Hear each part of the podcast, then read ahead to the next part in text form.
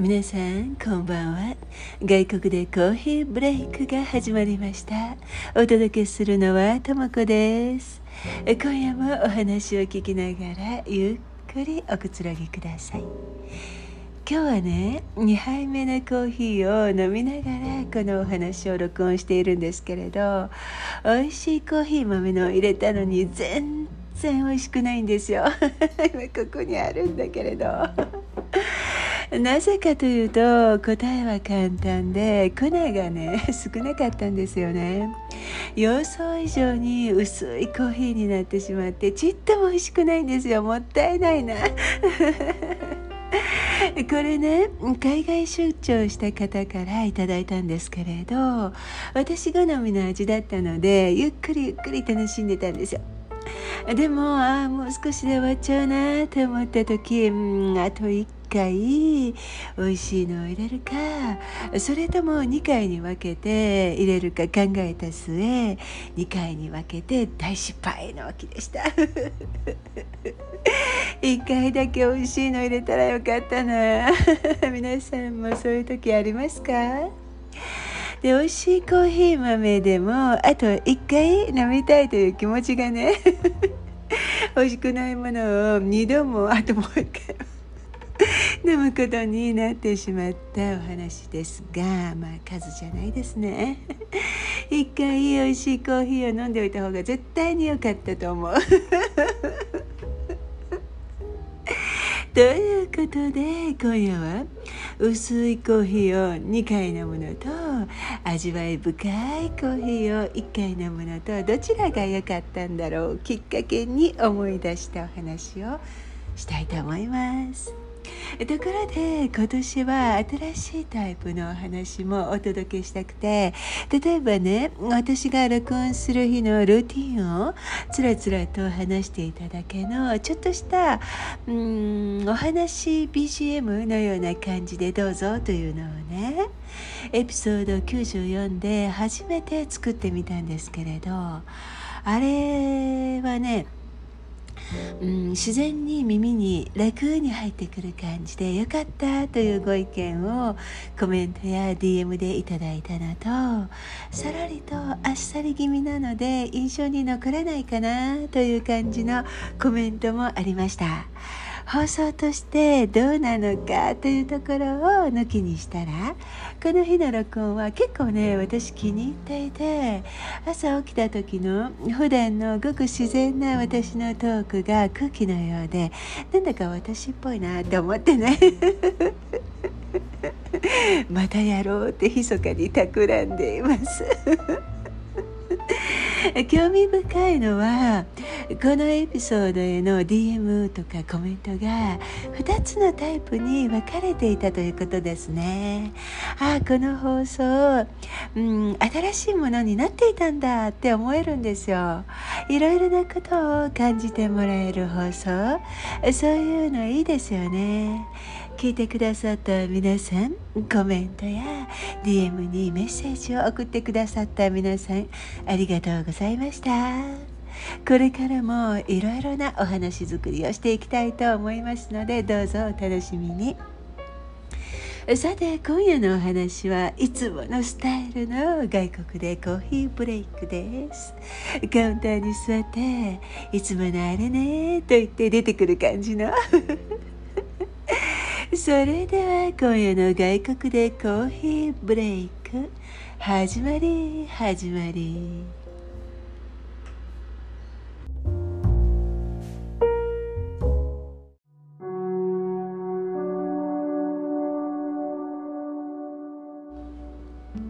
始める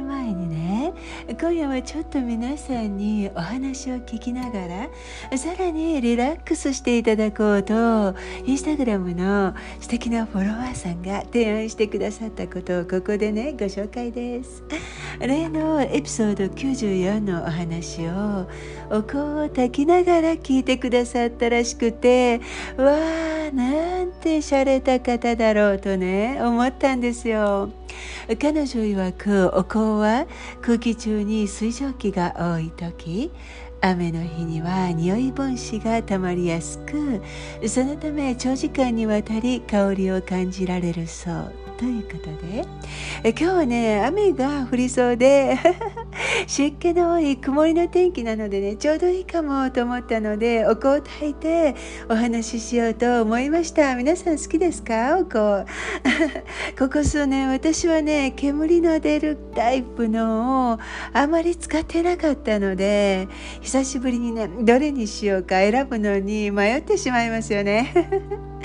いつもねお香は帰国したら京都で買って帰るんですけれど今回は特別に私がねおそらく最初に買ったお香を持ってきました。母とね一緒に買いに行ったんですけれど優しいショップのお姉さんがいろいろね見せてくれて楽しかったんですよ。2種類買って。今ここに2つ用意してあるんですけれどどちらにしようかな？この香りをねあの嗅ぐたびに私自分の実家のあお部屋のことを思い出すのでねすっごく懐かしい。いいこと教えてもらっちゃった。ちょっと待ってくださいね今から。えー、っとね皆さんももうご存知じゃないかな。これねえー、っとエステバン。っていうところのうんとこうなんです。スティックタイプのを買ったんですけれど私ねうんとエスプリ・ド・ナチュールのバンブーっていうのともう一つはあのうんとノートマリーンって書いてあるかな。マリンノートかって書いてありますね。懐かしい。すごく。青いのと緑色のとちょっと開けてみますね。わった。うん。こえるかな？音だけでも。これはあのバンブーの方ですね。一つマリンノートの方一緒はすっごくね鮮やかなあの青色の。だけど今日はちょっと落ち着いたモードで バンブーの方にしようかな。フランス語で書いてある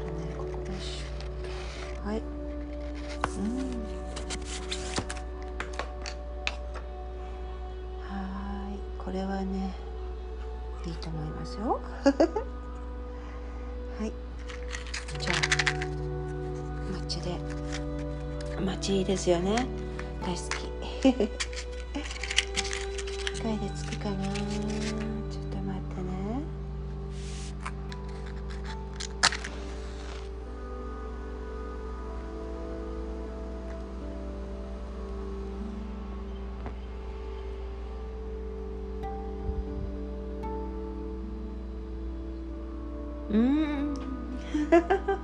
わあ素敵素敵。ちょっと待っててください。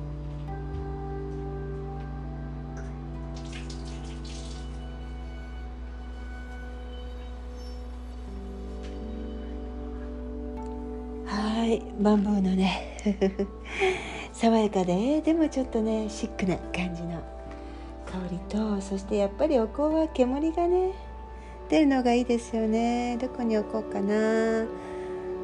とここがいいかなここがいいかなここに置きましょう。ちょっと待ってください。はい。それじゃあ今日は 素敵な素敵な時間になりそうなのでコーヒーは あっさり味でダメだったけれど香りの方でねとっても素敵な時間を皆さんと共有したいと思います。それでは始めましょう。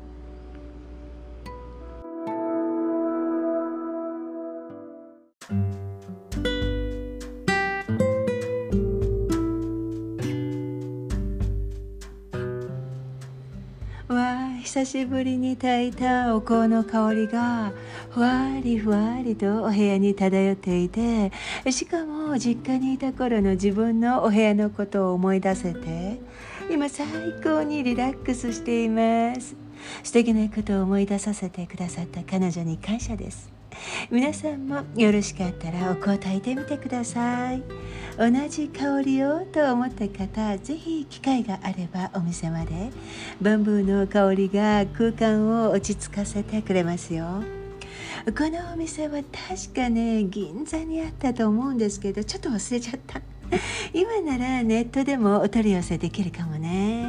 ただ私はほとんどの場合お買い物はお店に直接行くのが好きなのでやっぱりね 思い出に残る体験が増えますよね。美しいショップを歩いて刺激される感性や店員さんとお話しすることで深まる知識や楽しい会話で笑うこと。そういうのが好きだから出かけていきますね。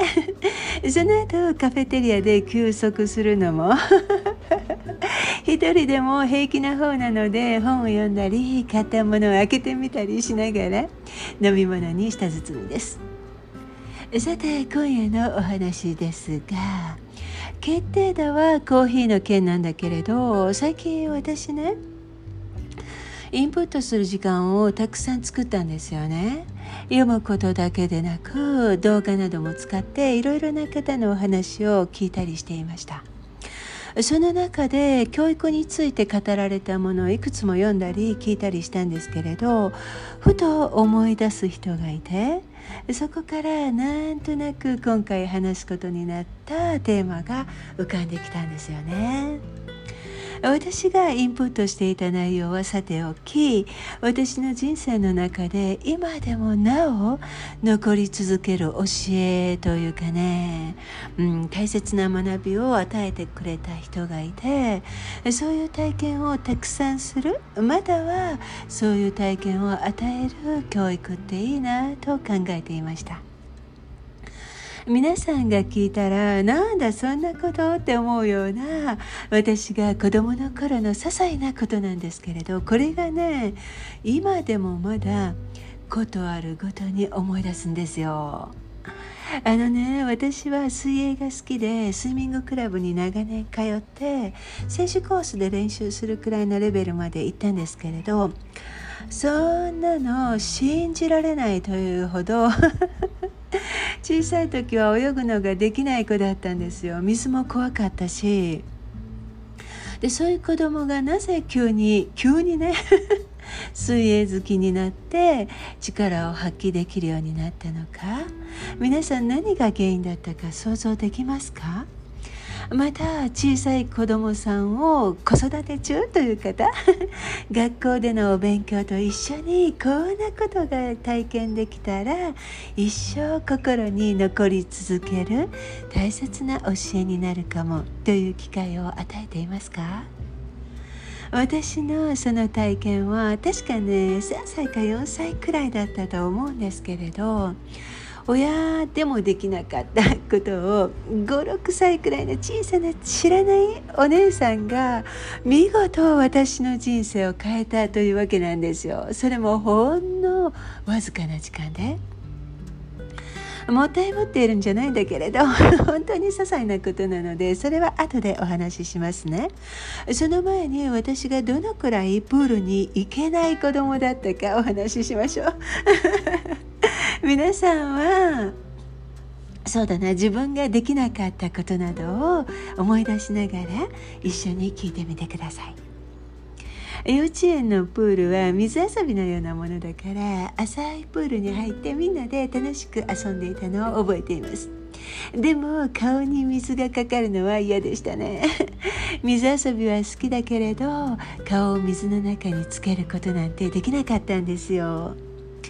私の母はどちらかというと、うん、無理をさせない無理してやるより楽しんでやっておいて自分がやりたくなった時に大いにサポートするっていうタイプだったので何を思い出しても彼女と一緒だと常にリラックスできて焦ったり困ったりということがなかったです。だから目に見える成長とか結果はすぐに出ないんですよね彼女曰く 私の兄たちには結構厳しくしたこともあったわよ。まだ母親になったばかりだったしねなんて言いますが。それでも兄たちも私と同じように感じていると思います。一方父には精神的にも体力的にも厳しいことも体験させられました。何から何まで全て結果がその場で見られるっていうね。そんな感じ ただそれが私にとって辛い思い出にならなかったのは母みたいなタイプの人が一緒だったのと結果が自分でも見られることの喜びや達成感を味わう体験になっていたことと何よりも父がそういうことを遊びを通して教えてくれたというのが理由だと思います。強制でなく一緒に遊びながら鍛えられていった感じなので人生の辛いところを教えておいてくれたという感じかな。両方大切だったかもと思います。お話を水泳に戻すと母は水に慣れて水を通して楽しめることを発見する体験の場という感じで小さい頃からうんプールに連れて行ってくれました。父とプールに行くとものすごく泳がされました。準備運動から始まりこれだけ泳いだらちゃんと休んでしっかり何か食べてまた泳いで帰るというね。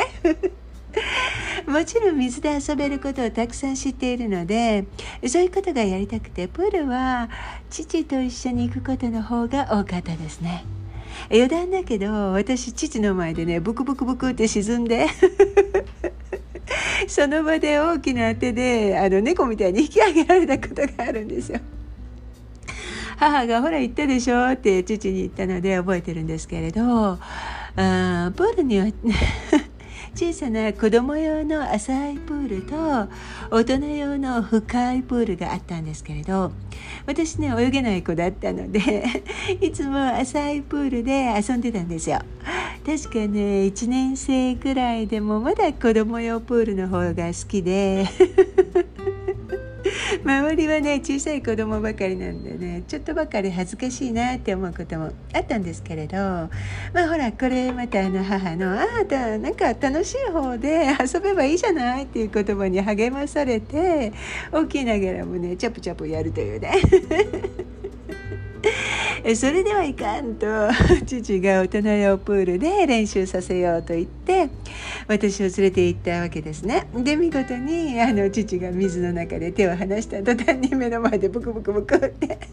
漫画みたいに沈んだのでね。あれれれって言って引き上げたわけですね。こういうのはねそれでもだいぶ水に慣れた頃の話で実は私ねプールで遊ぶのは好きでもどうしてもねプールに一人で入っていくことができなかったのがというかまあ、うん、プールのある場所というのかな。あのねそもそも、えー、プールに入る前のシャワーがめっちゃくちゃ怖かったんですよ。あるでしょ？プールに入る前に浴びなくちゃいけないといけないところ。で自分でも理由がわからないし兄たちもなんでとも子はシャワーが怖いんだっていつも言ってたんですけれどねもう大変でシャワーの前に行くと怖くて歩けなくて泣いてました 毎回。でどうやってそこを通り抜けるかというと父があの私を抱っこしてしかもバスタオルを頭からかぶしてねそのシャワーのところを通り抜けてでプールに入る前に小さなバケツみたいなので水をかけて汚れを落としてもらってました。信じられないでしょ。でね結構大きくなってからもそうだったのでもう母はね抱っこできなくなっちゃってるから大きすぎてね。私いつもあの父や兄たちと一緒にロッカールームに行って中で母と出会うっていうね。そのくらいシャワーがダメな子だったんですよ。なぜでしょうね。でプールも浅い方ばかりで遊んでいてちっとも泳げるようにならないしそもそもね顔も水につけられないんだから。周りが本当に小さな子供たちだったので恥ずかしいなと思い始めたある日ねついに起こったんですよ。私の人生がガラリと変わった瞬間が。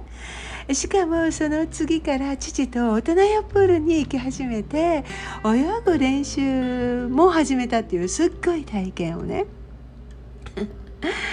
私があの浅いプールの中でいつものように じっと座っていたら自分より少し年上のお姉さんが私のところに横にやってきてね「泳げないの?」って声をかけたんですよ。あ私ねこれも小さい頃の特徴なんだけれどものすごく恥ずかしがり屋なところがあって知らない人と話すなんてできない子供だったんですよ。そこへニコニコ笑いながら近づいてきたお姉さんになぜかね魅力を感じて「そう」って答えたんですねまあ母が横にいたからかもしれないけれどそうしたらその女の子があのね手をこうやってそこに置いてうん足を伸ばして手で歩きながら歩いてみようって 一緒にねアシカさんみたいになって浅いプールを練り歩いたんですよね。その後あのねそのまま手を前に出してプカーっていくと気持ちいいよ。一緒にやろう。私も泳げなかったけれどそれでできるようになったから大丈夫だよ。隣で見ててあげるからねって言うんですよね。もう本当によく覚えてるの。はっきりはっきり。でそれには顔をつけないといけないんですよね。あの節浮きみたいな感じ。彼女が手を持ってくれてそっと引っ張ってくれるとスーッと体が前に出て気持ちよくってまあなんと節浮きができてしまったという。すっごいすっごいそれでいいんだよ。ってニコニコ笑ってくれる？ただそれだけ？それができたら、うん、その子は帰る時間になって家族と一緒に行ってしまったんですよ。もう二度と会うことはなかった。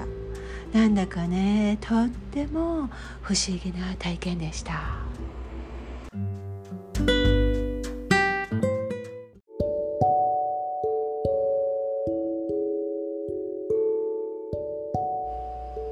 その後ね私全く水もシャワーも怖くなくなってその数年後からスイミングクラブに通い始めることになるんですね当時は、まあ、結構いい成績だったと思いますね。というのはほら中学生とか高校くらいになると体育でトップの成績になるのってよほど運動のよくできる生徒でないとつかないじゃないですか。私ね夏になると体育の成績が5段階評価の5になるんですよ。夏だけ。いつもは3とか4くらいなんだけれど水泳の授業が始まると一気に5になるの。嬉しかったですよやっぱりあの時あのお姉さんに会ったから泳げるようになって恥ずかしがり屋なのにスイミングクラブに行くようになれてそれが成績にもつながったというのがまあ単純に嬉しかったんですね 今はそれよりも泳ぐことが好きなのでタイムとかいうことよりも泳ぐことを楽しむきっかけになってよかったなと思いますよね。あとねほらバタフライとかできたら「おおすごいすごい」って拍手されたりするじゃないですか。面白いよね。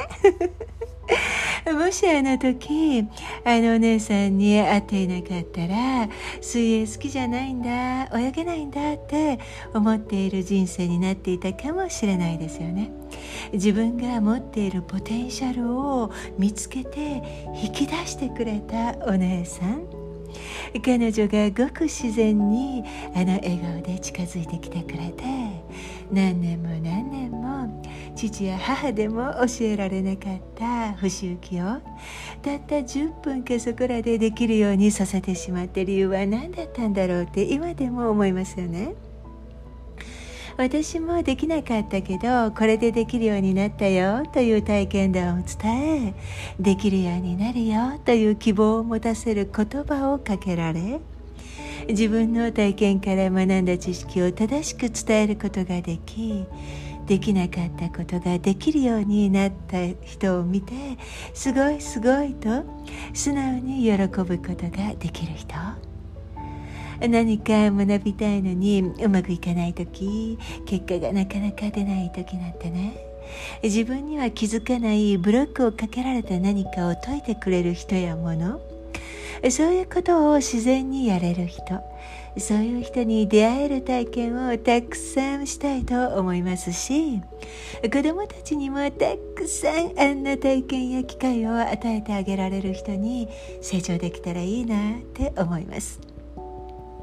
自分が教育のことを考える時いつも浮かんでくるのがあの小さなお姉さんのことと一緒に過ごしたわずかな時間のことです。もう何十年も経ったのに彼女の教えは消えるどころかずっと私の心の中に大切な学びとして残り続けています。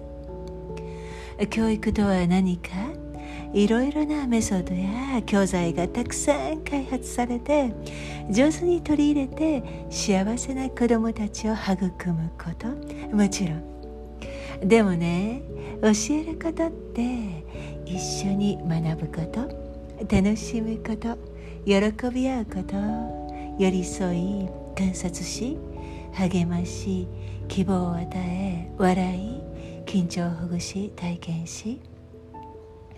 それがいつまでたっても心の中で温かく燃え続け辛い時に支えとなり寂しい時の支えになり健やかな人生を送るエネルギーになるもの。そういうものを教育と呼びたいです。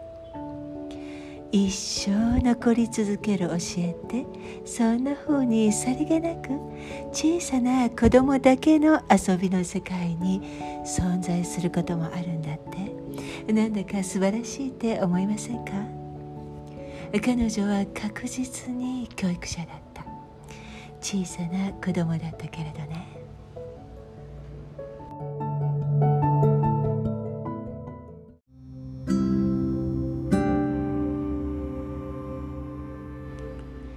コーヒーをね美味しいコーヒーをたったあと1回しか飲めなかったとしても美味しいなよかったなって思える1回の方が豊かな人生の一部になったかもしれませんね。人生なんて言ったらちょっと大げさかもしれないけれど。でもわずかでも短い時間でも豊かなものを与えてくれるものの方を選んだ方が良いかもって思って笑っちゃった一件です。父や母が時間をかけてもできなかったプール教育。長い時間をかけてもできなかったことがあの女の子はわずかな時間で不可能を可能に変え私が一生持ち続けることができる学びの体験を与えてくれました。こんな時どうしたらいいと思いますか？って質問された時私はあの女の子のことをいつも思い出すんですよ。何が人間を動かすのか？私を大きく変えたあの女の子がしたことは何だったのか？思い出すと自然に答えが出てくるような気がします。3歳か4歳の子供が体験したことが一生心の中に残り続けるなんてすごくないですか？あれはまさに極上の一杯のコーヒーだったなって思います。といってもねそういう極上なコーヒーを飲んだにもかかわらず2回分入れたいなんて 小さなことを考えてしまうような大人なんですよ私。まあバランス取れてていいかな。今回の外国でコーヒーブレイクいかがでしたか？放送の最初に炊いたお香はすでに燃え尽きてでもまだお部屋の中に穏やかな懐かしい思い出の香りを残してくれています。今夜も最後までお付き合いいただき本当にありがとうございました。皆様の週末が極上のコーヒーを一杯飲んだような体験をしたり極上のコーヒー一杯分に値する豊かで喜び多い時間で満たされますようにおやすみなさい。